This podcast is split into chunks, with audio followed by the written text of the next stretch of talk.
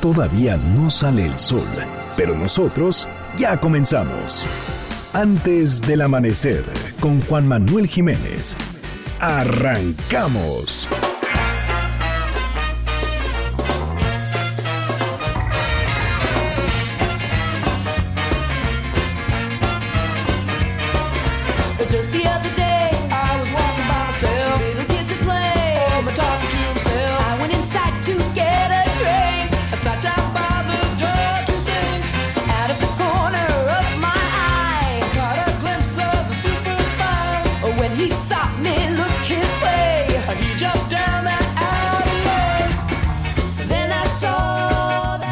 Buenos días, me da muchísimo gusto darles la bienvenida a este espacio madrugador de MBS Noticias 102.5.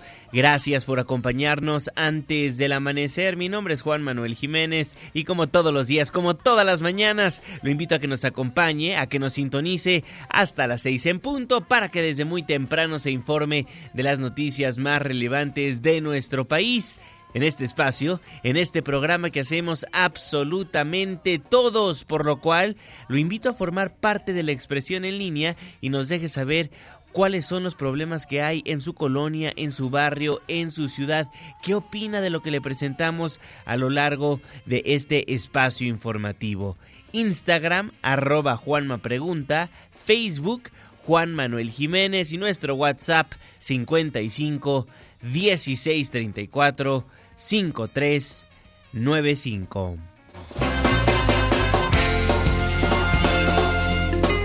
Estamos escuchando Say Ferris en estos momentos con su canción Super Spy. Muchísimas gracias por solicitarnos a los grupos, artistas, canciones que ponemos para musicalizar estos 60 minutos de información.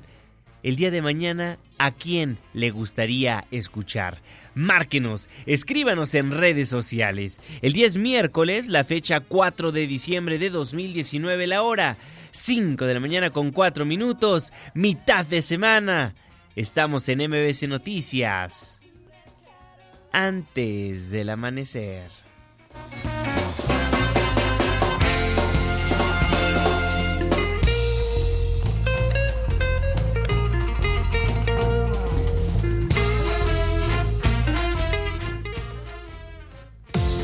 ¿De quién es el santo? Hoy 4 de diciembre del 2019 felicitamos a Juan, Melesio, Bernardo, Bárbara. Muchas felicidades. Clima. 5 de la mañana con 5 minutos, Marlene Sánchez.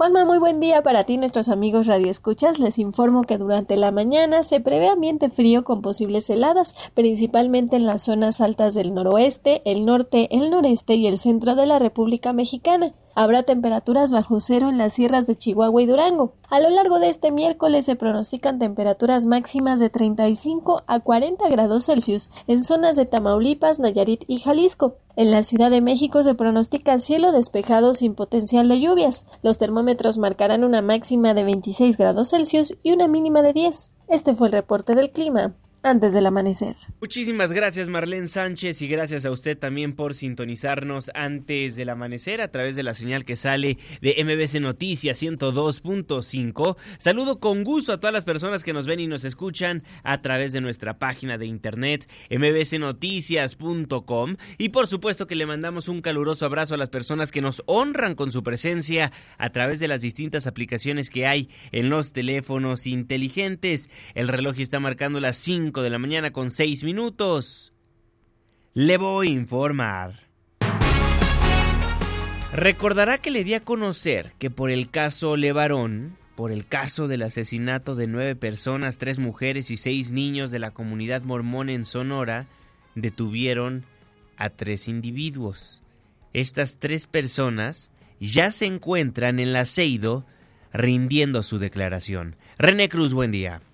Juanma, muy buenos días. Las tres personas que fueron detenidas por su presunta participación en el ataque contra integrantes de la familia Levarón fueron trasladados a la Subprocuraduría Especializada en Investigación de Delincuencia Organizada de la Fiscalía General de la República con el fin de que rindieran su declaración. Fuentes federales informaron que los detenidos son Mario H. El Mayo, identificado como jefe de plaza de la línea en Janos, Chihuahua, así como su hermano Luis Manuel H. y Cipriano N. En este contexto, el titular de la Secretaría de Seguridad y Protección Ciudadana, Alfonso Durazo, confirmó que el pasado lunes familiares de dos de los detenidos interceptaron los vehículos en los que eran trasladados, ello con el fin de solicitar su liberación al argumentar que son inocentes. Efectivamente hubo el día de ayer, se llevó a cabo una diligencia de la Fiscalía General de la República en eh, Casas Grandes, Nuevo Casas Grandes, eh, Chihuahua,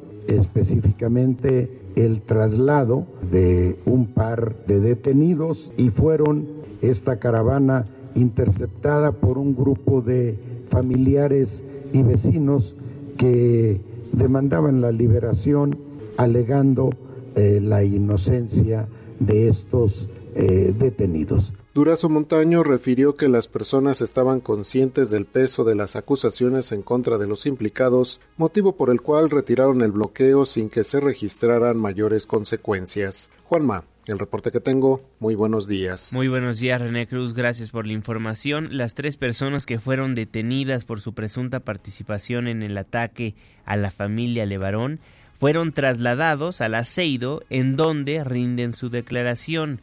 Escuchaba hace algunos instantes en la nota de mi compañero René al secretario de Seguridad asegurar que familiares de dos de los detenidos interceptaron el convoy en el que eran trasladados para demandar su liberación. Tanto familiares como amigos y habitantes del pueblo de Janos han bloqueado carreteras de Chihuahua a lo largo de los últimos días porque aseguran que son chivos expiatorios sus familiares. Parte de los testimonios de los familiares de los detenidos.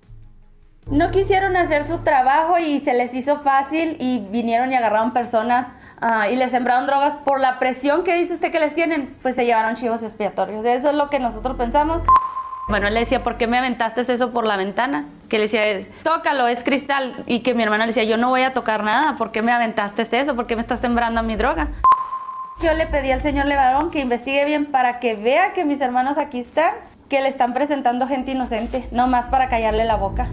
Mire, es que ellos son gorditos, son como así como, como yo. ¿Usted cree que una persona con tanto peso va a tener suficiente fuerza para andar subiendo y bajando ya? Más que, más que fuerza nos movemos aquí. Imagínese, si él es líder de la línea Cano, yo soy llamado Carrillo, entonces. Imagínese, nadie lo cree. Eso no lo cree nadie, eso se atole con el dedo para parar a los, darles a los ladrones calma. Llama la atención que no solo los familiares de estos individuos se manifiestan, sino que todo un pueblo, toda una comunidad. Y esperemos no sean chivos expiatorios, porque también, también llama la atención que los hayan capturado horas antes de que integrantes de la familia Levarón se reunieran con el presidente de la República, Andrés Manuel López Obrador. Muy sospechoso. En tanto, miembros de la familia Levarón se reunieron con senadores de la República en la Cámara Alta. Le reclamaron a legisladores su falta de resultados y apatía en torno al tema de seguridad al tiempo que lanzaron un llamado. De igual forma, Adrián Levarón pidió a la titular de la CNDH que esté más al pendiente del caso y el senador Álvarez y Casa admitió que al Senado le ha faltado cumplir con su responsabilidad. Esta tragedia no puede dejarse de recordar y de decir en voz alta para que no se olvide. Yo me hice un compromiso y una promesa a mí mismo que yo reconstruiré esta escena de este crimen mil veces y un millón de veces si es necesario para que el mundo entienda lo que pasó. En el combate a la violencia y al crimen organizado no podemos dejar que paguen justos por pecadores. Así que es imperativo que la Comisión Nacional de Derechos Humanos esté al tanto de cada arresto o privación de la libertad que se haga. Yo vengo aquí a acusarlos, a todos los senadores, de habernos desertado, de haber desertado su obligación, porque el poder que ustedes reclaman de nosotros y su primera obligación es la protección de la vida, nos han fallado, nos hemos fallado los unos a los otros, mientras que estamos aquí en las calles de nuestro país, los asesinos le están arrebatando la vida a nuestros hermanos. El primero de diciembre fue el día más violento en la historia de México. Los colores que nos dividen y las diferencias sociales y culturales y religiosos tienen que ser secundarios a la necesidad de unirnos todos con el fin de proteger la vida.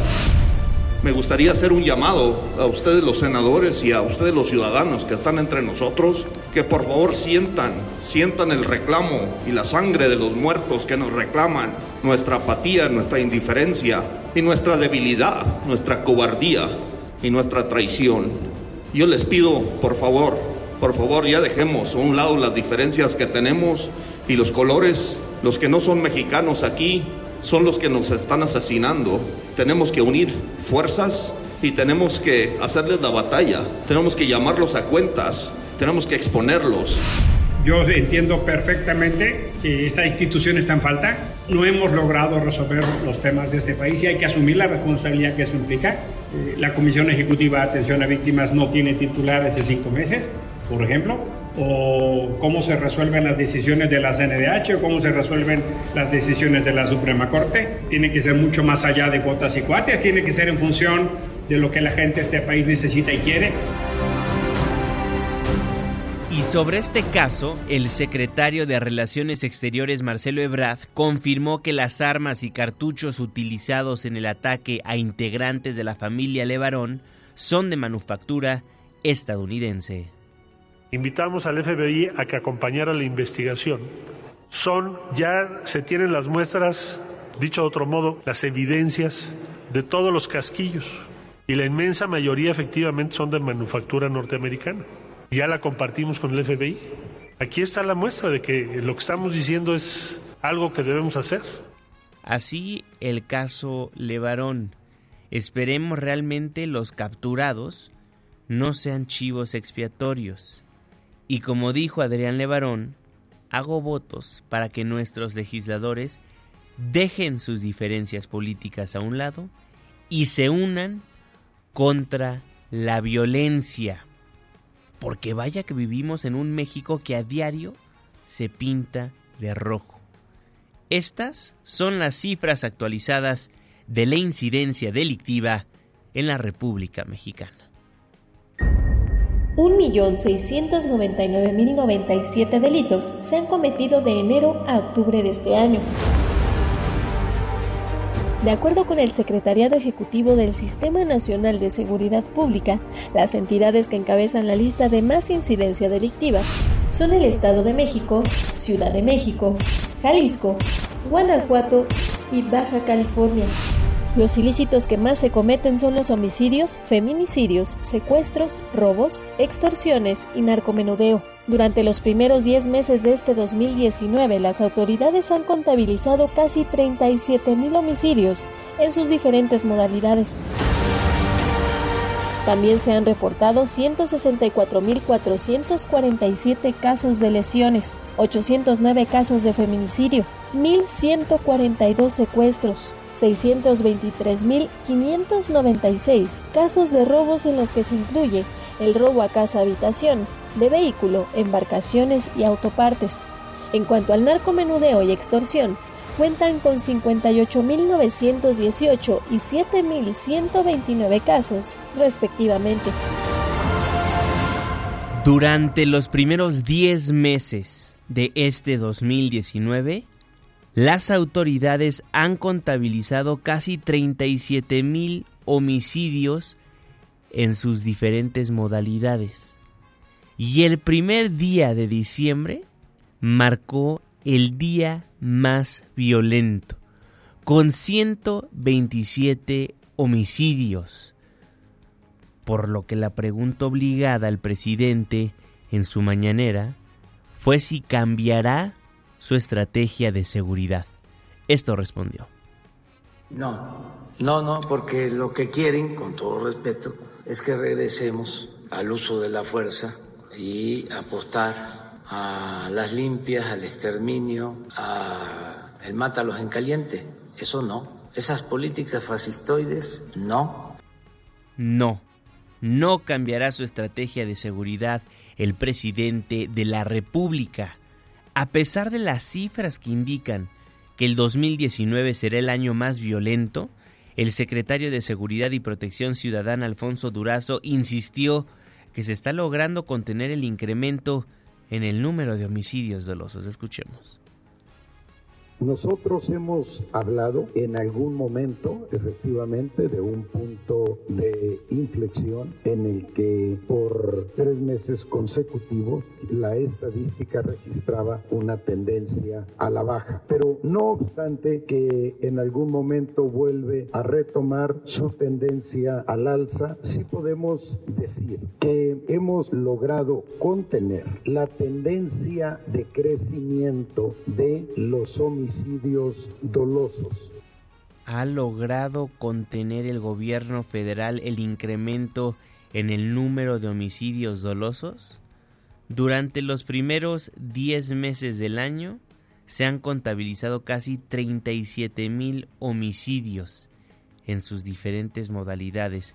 Estamos hablando de 123 asesinados, acribillados, muertos por la violencia que se vive en el país diariamente. 123 son asesinados en promedio diario en nuestro país.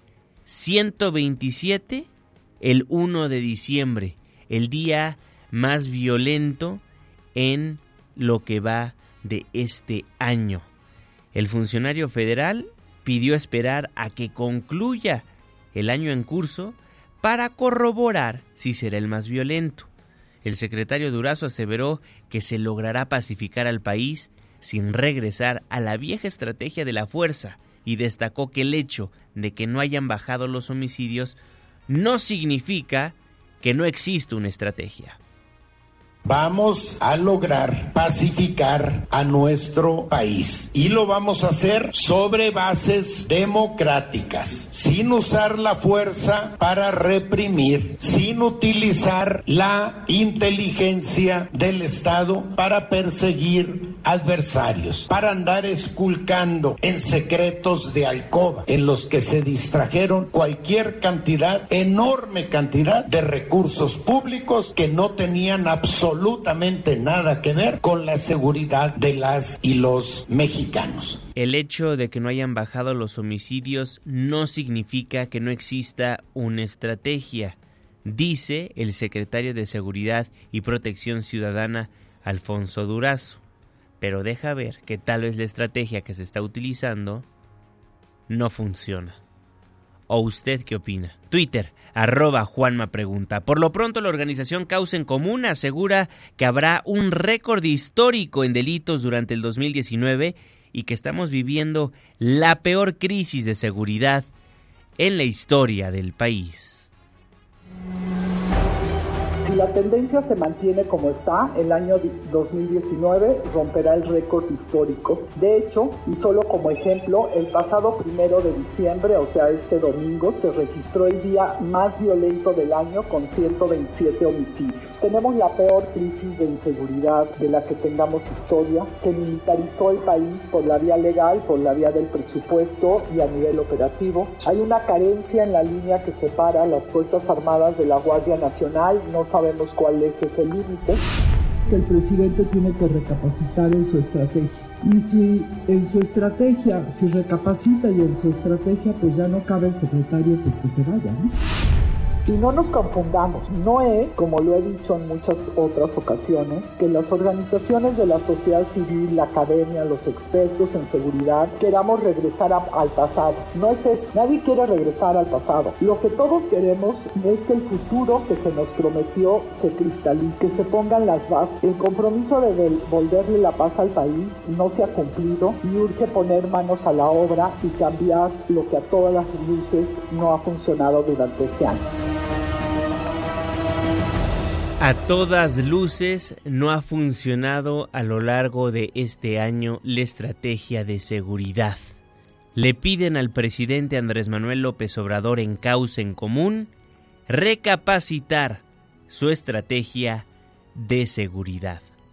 Y ayer también la organización Impunidad Cero presentó los indicadores sobre impunidad en homicidio doloso en México.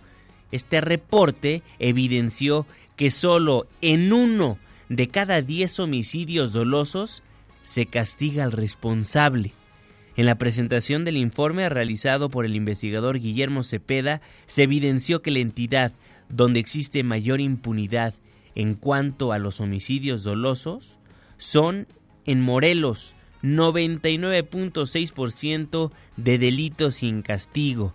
Le sigue Chiapas con el 99% y Oaxaca con el 97.8%.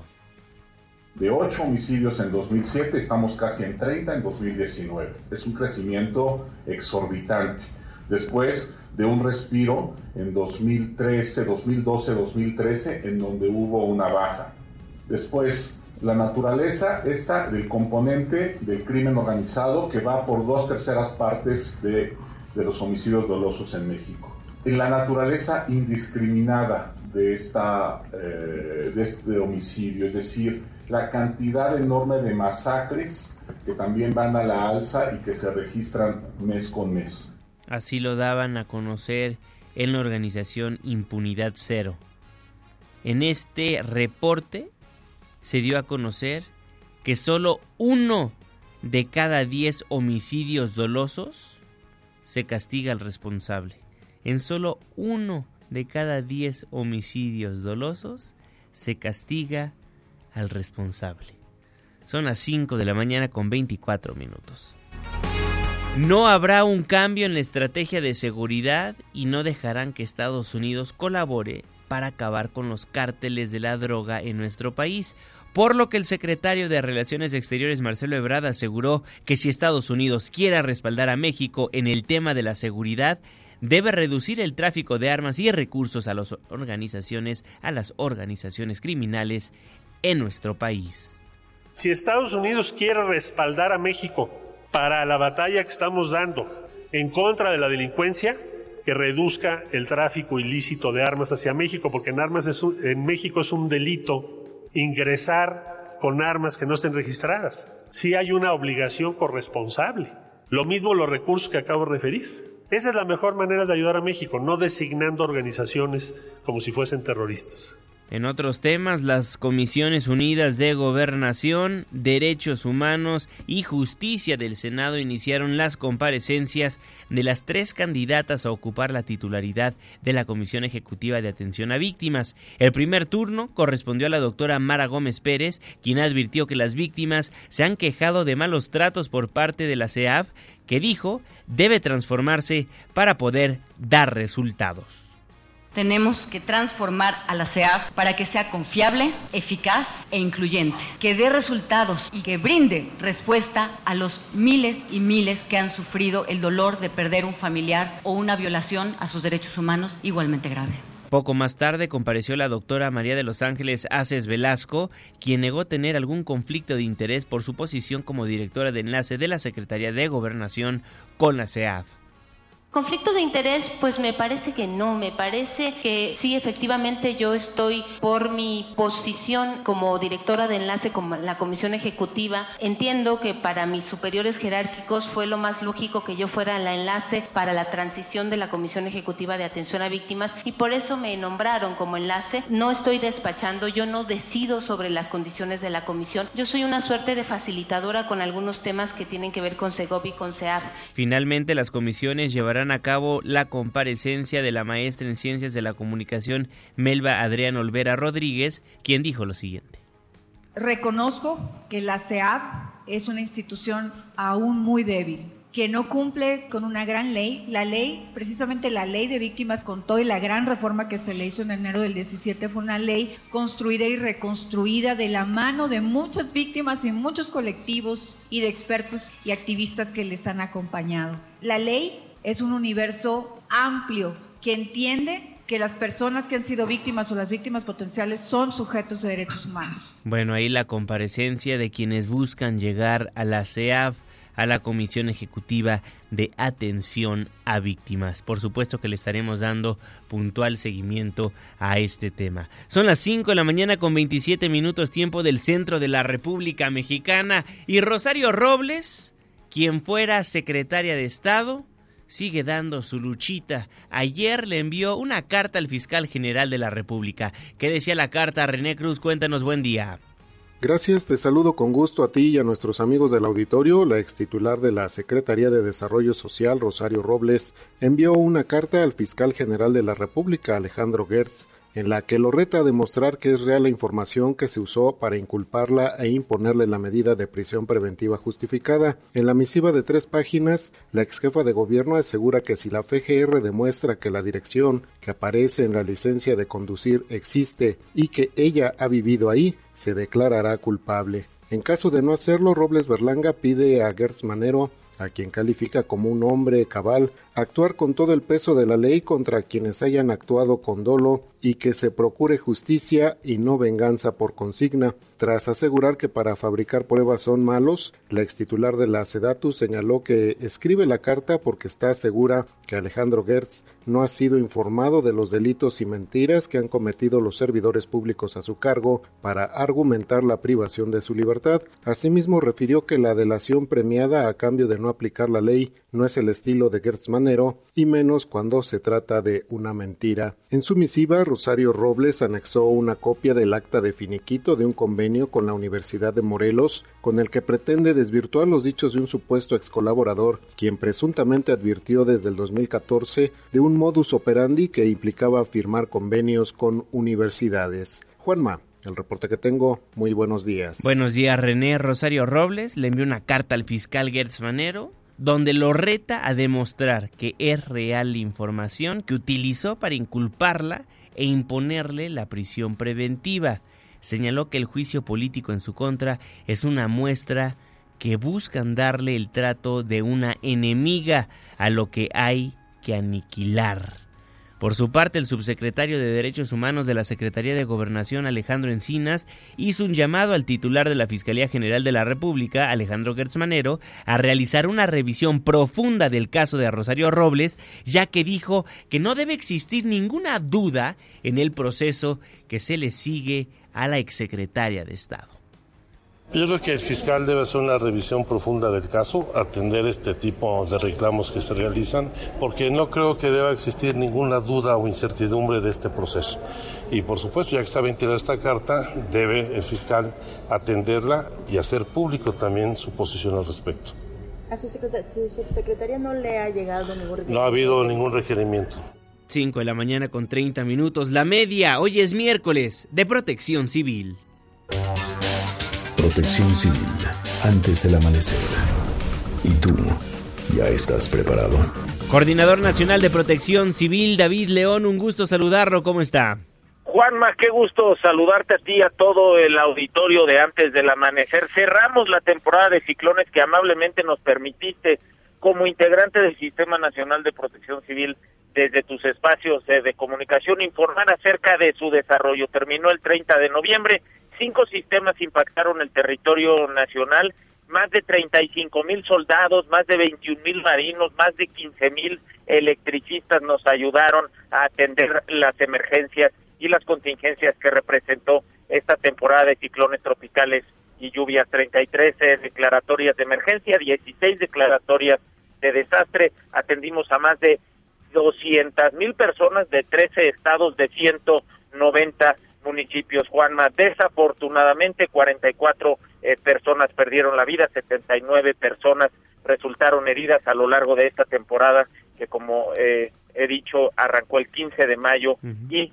terminó el 30 de noviembre. Lo más importante, Juanma, que tenemos un sistema nacional de protección civil integrado por las unidades municipales, las unidades estatales, por supuesto, el sector público, el sector privado, el sector social, las grandes instituciones eh, de México, la Guardia Nacional, la Sedena, la Marina, un buen espacio este para reconocer a todos esos servidores eh, públicos, a todos esos integrantes, registrar para mejorar, solidarizarnos con las familias que sufrieron de estas emergencias y desastres y por supuesto agradecer a todos su participación. Atendimos el día de ayer, eh, Juanma, terminando por la noche una fuga de gasolina en eh, el municipio de Tlaxcuapan, Hidalgo. Afortunadamente fue detectada eh, de manera pronta, se hizo un eh, perímetro de seguridad, se realizó una evacuación, se suspendieron clases gracias al apoyo de la Guardia Nacional, de los trabajadores de Pemex y de la Sedena, por supuesto las unidades municipales de protección civil,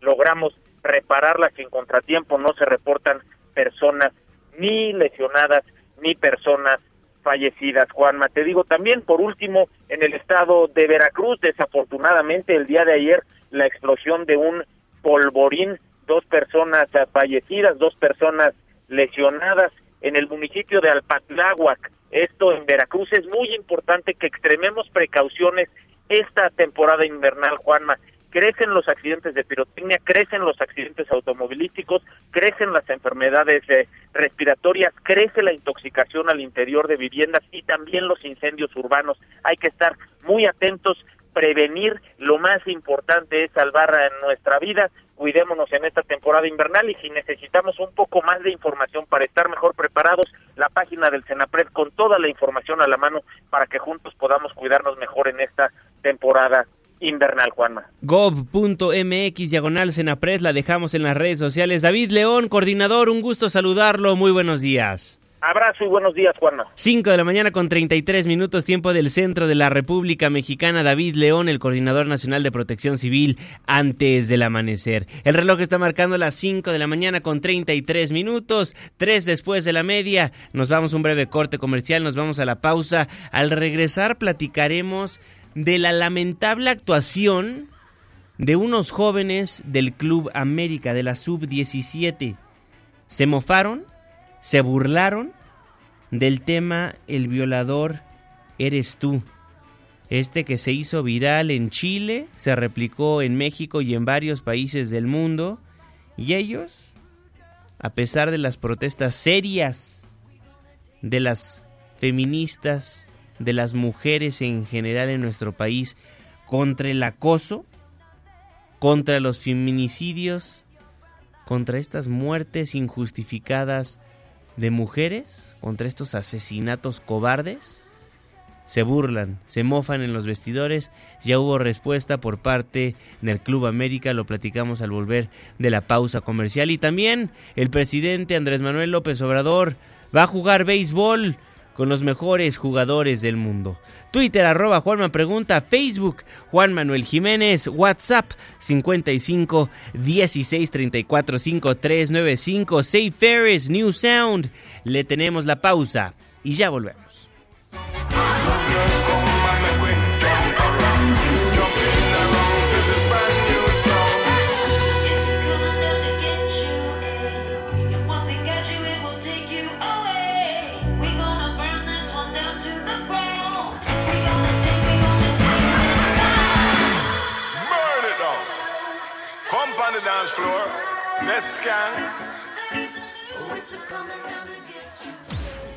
Antes del amanecer, con Juan Manuel Jiménez. Con Juan Manuel Jiménez. Continuamos.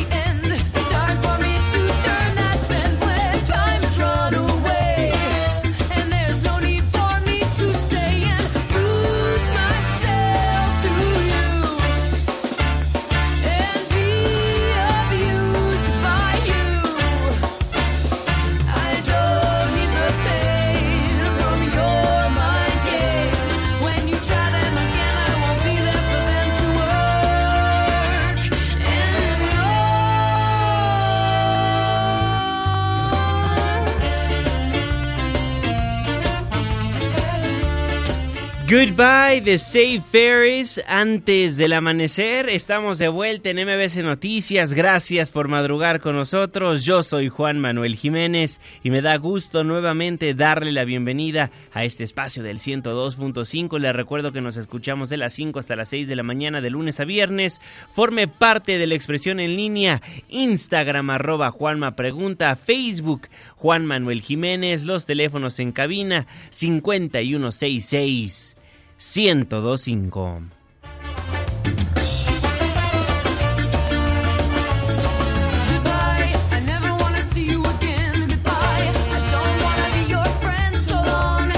Goodbye, adiós de Safe Ferris. Muchísimas gracias por solicitarnos a los grupos, los artistas, las canciones que ponemos para musicalizar estos 60 minutos de información. El reloj marca las 5 de la mañana con 38 minutos. Saludo con gusto, como todos los días, como todas las mañanas, al jeque de los deportes, Luis Enrique Alfonso. Muy buenos días, mi jeque. Deportes con Luis Enrique Alfonso.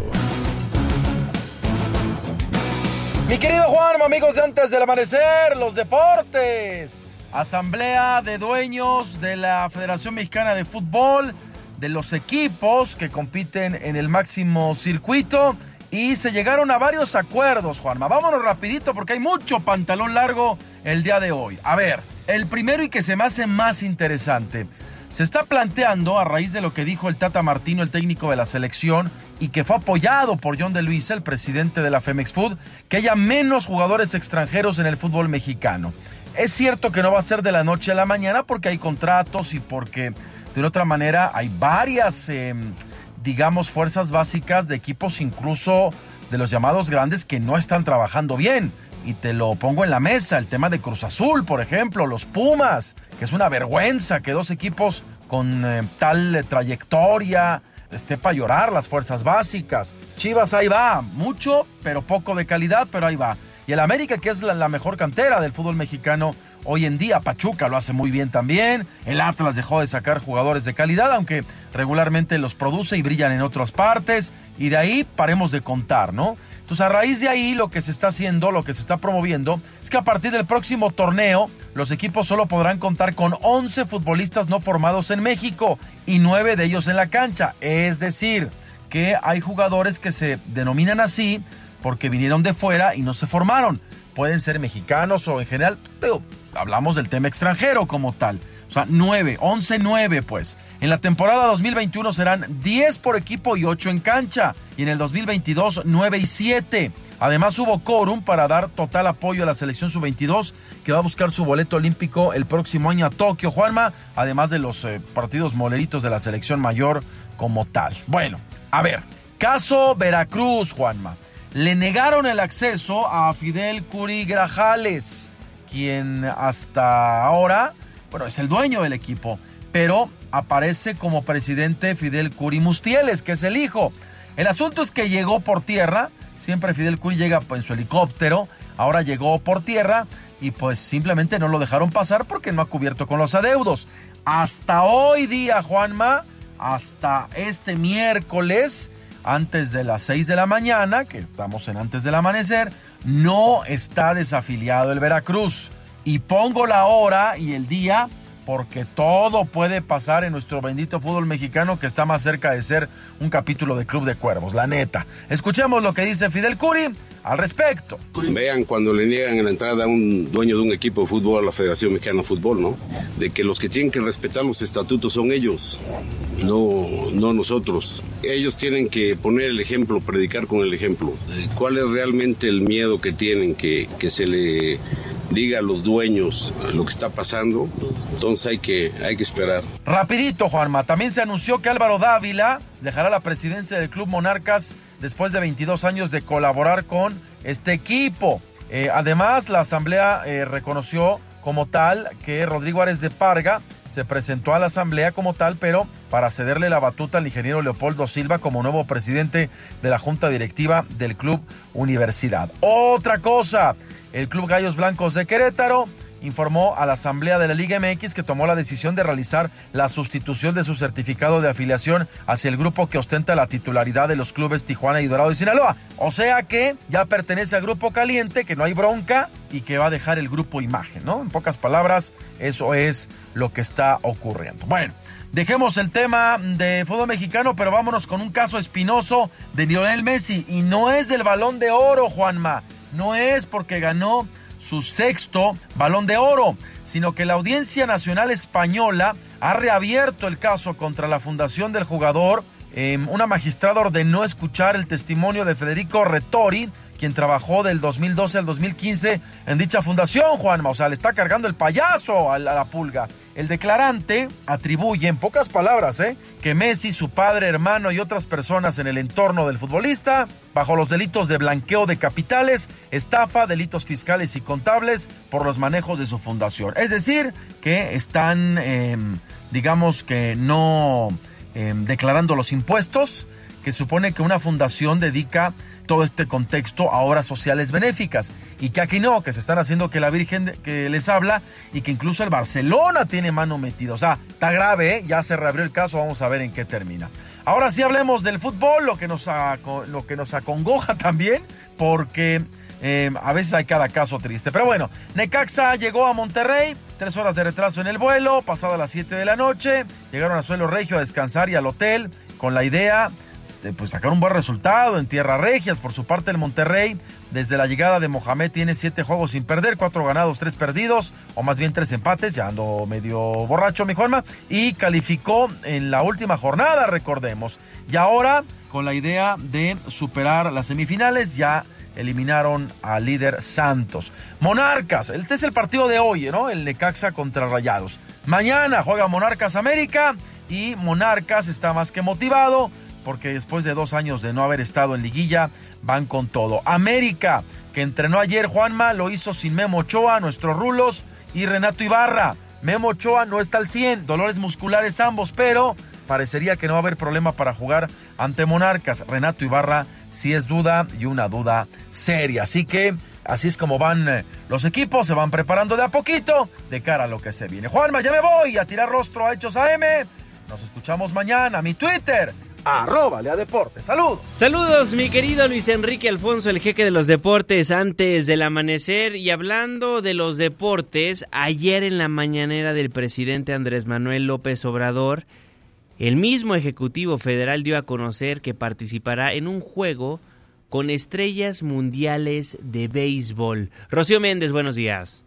Gracias, Juanma. Buenos días. Antes de que concluya el año, el presidente Andrés Manuel López Obrador participará en un juego con estrellas mundiales del béisbol. Dentro de su campaña contra el consumo de drogas, el primer mandatario jugará con la playera de México junto a figuras como José Urquidi y Roberto Osuna de los Astros de Houston y hasta el legendario Fernando Valenzuela, a quienes ya se les ha extendido la invitación de batear en contra de las adicciones. Voy a participar en un juego de béisbol con long estrellas del béisbol. No les invito porque si no ya no me voy a sentir libre y me van a ponchar. Voy a estar muy nervioso ahí si están ustedes. Ah, pronto. En algún lugar va a haber un juego de muy buen nivel. Se va a grabar y van a hablar todos los beisbolistas, lo del el fútbol también. Y lo mismo con los del básquetbol, del boxeo. Una vez aquí aprovecho para invitar al Canelo. Necesito que nos ayude. Andy, mi tocayo, peso completo. Me van a ayudar a mandar mensajes a los jóvenes para esto, alejarlos de esto. Es el reporte al momento. Muchísimas gracias Rocío Méndez, gracias a usted también por dejarnos saber lo que pasa en las calles de la República Mexicana y en las plataformas digitales. Le hemos dado cuenta de todo lo que pasa en cuanto a los feminicidios, las agresiones contra las mujeres, el acoso que se vive en el transporte público y por supuesto las violaciones que lamentablemente son noticia en la República Mexicana. La violencia de género sin duda alguna, a lo largo de este 2019 ha estado presente. Por eso las distintas manifestaciones en las calles de nuestro país, la protesta y las marchas justificadas. En Chile, hace algunos días, se llevó a cabo una protesta diferente, un violador en tu camino. Así se llamaba una protesta que realizaron mujeres chilenas. La realizaron en las calles de Chile y esta protesta se replicó en las calles del mundo. En México también estas protestas llegaron. Le voy a poner un cachito de esta protesta para que usted ubique de lo que estamos hablando.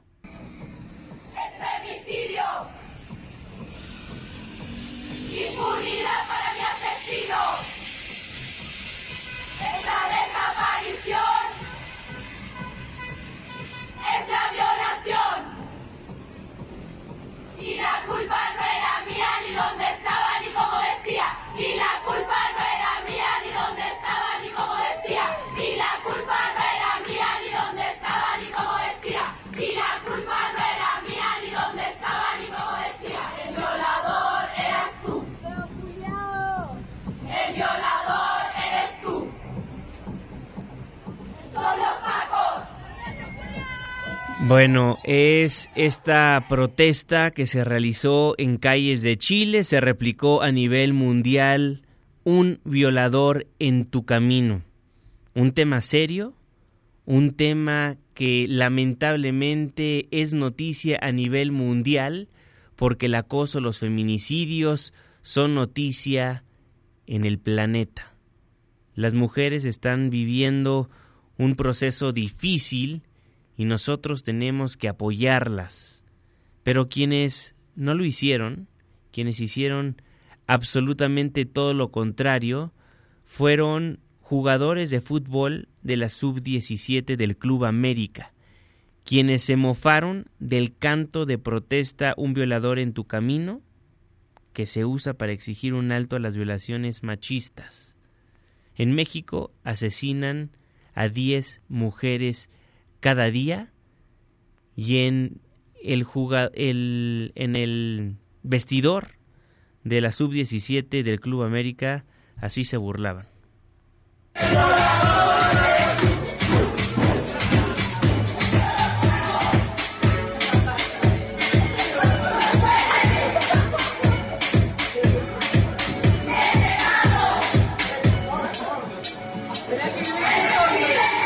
Le dejo el video en mi cuenta de Twitter para que usted pueda ver cómo se burlan estos, disculpen la palabra, imbéciles, estos jugadores de fútbol de la sub-17 del Club América. Rápidamente, un comunicado por parte del Club América que lee lo siguiente. Algunos jugadores del equipo sub-17 bailaron una pieza que se ha usado para alertar contra la violencia de género en varios países. Investigaremos lo ocurrido de manera expedita y tomaremos medidas disciplinarias. No han dicho cuáles serán, dicen que van a investigar.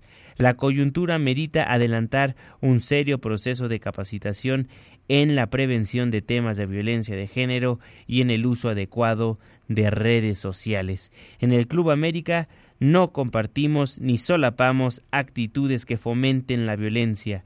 Nos sentimos orgullosos de nuestros valores dentro y fuera de la cancha. Por ello creemos que de este desafortunado incidente podemos aprender todos y con educación ayudar a combatir la violencia de género con iniciativas lideradas por expertas en la materia.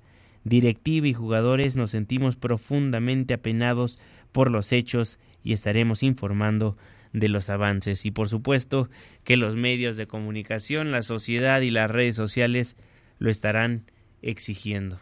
Qué lamentable que se hayan burlado estos jóvenes de algo tan serio como lo es la violencia de género. 5 con 51, le tengo más información. Resumen de noticias antes del amanecer. Y justamente hablando de la violencia de género, le damos seguimiento al caso de Abril, esta, esta señora que la asesinaron cuando iba rumbo al aeropuerto dos balazos, dos impactos de bala recibió. Esta historia arrancó en enero, en enero de 2019, cuando estaba durmiendo y despertó a Abril porque su entonces esposo la despertaba a batazos. Con un bat de béisbol le pegaba en la cabeza y con un cúter, con un bisturí, trató de degollarla. Después demandó. Demandó, denunció, le dio a conocer a la autoridad correspondiente que se quería divorciar y denunció este abuso que vivió, esta agresión, esta violencia que lamentablemente tuvo que pasar Abril. Lo clasificaron en primera instancia como un delito grave. Después cambiaron cambiaron este delito de feminicidio después de que la mataron a otro tipo de delito que ya no ameritaba que estuviera en prisión preventiva. Fueron dos jueces, dos jueces de control quienes hicieron eso, Federico Mosco y Luis Alejandro Díaz Antonio, así como el magistrado Héctor Trujillo, quienes podrían ser citados a declarar ante la Fiscalía de Servidores Públicos como parte de la integración de la carpeta de investigación iniciada en su contra por su actuación frente al caso del asesinato de abril. En conferencia de prensa, Omar Cruz, el director de comunicación social de la Procuraduría Capitalina, mencionó que la representación social realiza la integración de la indagatoria para deslindar responsabilidades respecto a las determinaciones de los juzgadores, las cuales derivaron en la liberación del sospechoso.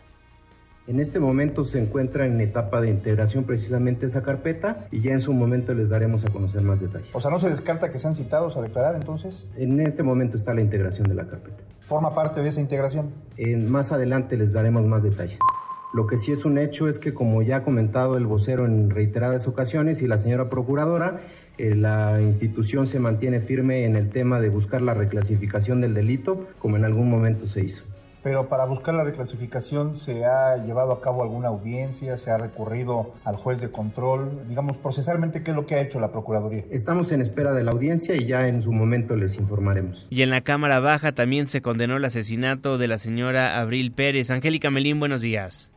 Juanma, gracias, muy buenos días. En la Cámara de Diputados hubo un pronunciamiento unánime a favor de ir contra el juez involucrado en el caso de la señora Abril Pérez, asesinada hace poco más de una semana en la Ciudad de México. Con una votación unánime de 414 a favor, se aprobó un punto de acuerdo promovido por legisladoras de Morena y otros partidos políticos en el que se condena el homicidio referido. Esta propuesta pide a las autoridades judiciales capitalinas, así como a la Comisión Nacional de los Derechos Humanos, intervenir a fin de que el juzgador encargado de emitir el fallo que derivó en la liberación del ex esposo de la señora Pérez Sagaón, del que se sospecha es el autor intelectual del homicidio perpetrado hace más de una semana, se ha inhabilitado, sancionado y sujeto a proceso penal. El señalado es el juez de control del Tribunal Superior de Justicia Capitalino, Federico Mosco González. Escuchamos a la diputada del Partido del Trabajo, Dionisia Vázquez. De nada sirve que el Estado mexicano haya suscrito acuerdos internacionales para prevenir y eliminar la violencia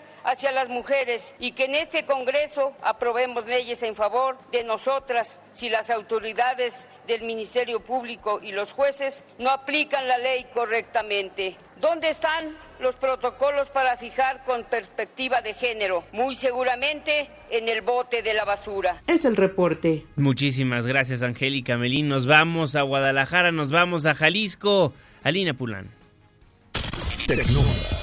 con Alina Pulán.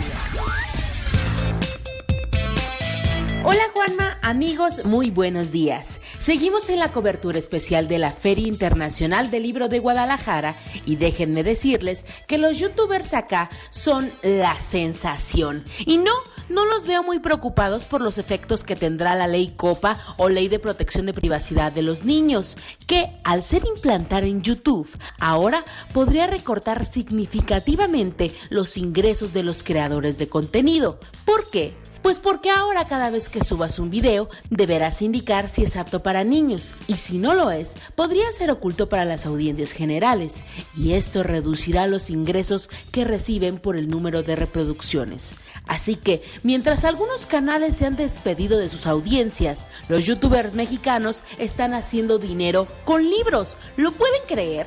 Luisito Comunica es uno de los primeros en rebasar las expectativas de ventas, ya que grandes y chicos se dieron cita aquí en Expo Guadalajara para escuchar las anécdotas detrás del libro Lugares Asombrosos. Y otras que han vendido muy bien son Calle y Poché, una pareja de mujeres youtubers que cuentan una historia de amor novelada llamada Sí, sí es contigo, y no ha dejado de estar en las listas de lo más vendido del 2019 en librerías. Una niña de cabello rosa llamada Leslie Polinesia se aventuró este año a escribir una historia romántica llamada Tres Promesas y las filas de fans que esperan tomarse una foto con ella, créanme, son larguísimas.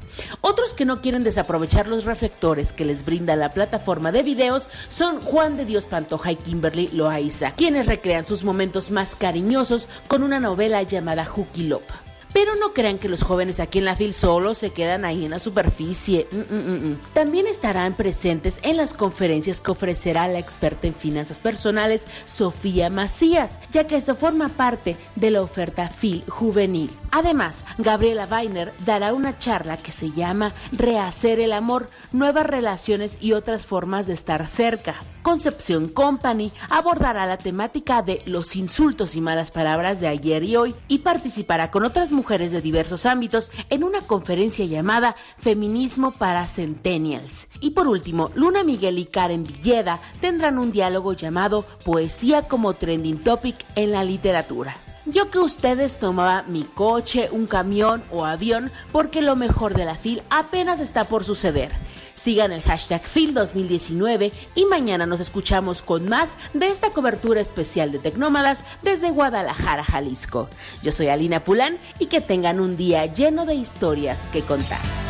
Gracias Alina, con eso nos vamos, con eso nos despedimos. Muchísimas gracias por habernos acompañado a lo largo de estos 60 minutos de información. Dejamos el 102.5, pero pero nos pasamos al 104.9 en Exa FM. Le tengo un resumen de noticias cada hora a la hora hasta las 10 de la mañana y después nos escuchamos en la televisión. Nos vemos a través del canal informativo más visto de México en ADN 40. Los espero a las 19 horas en tu ciudad en tiempo real. A nombre de este gran equipo de trabajo, se despide de ustedes su servidor y amigo Juan Manuel Jiménez. Que pasen un excelente miércoles.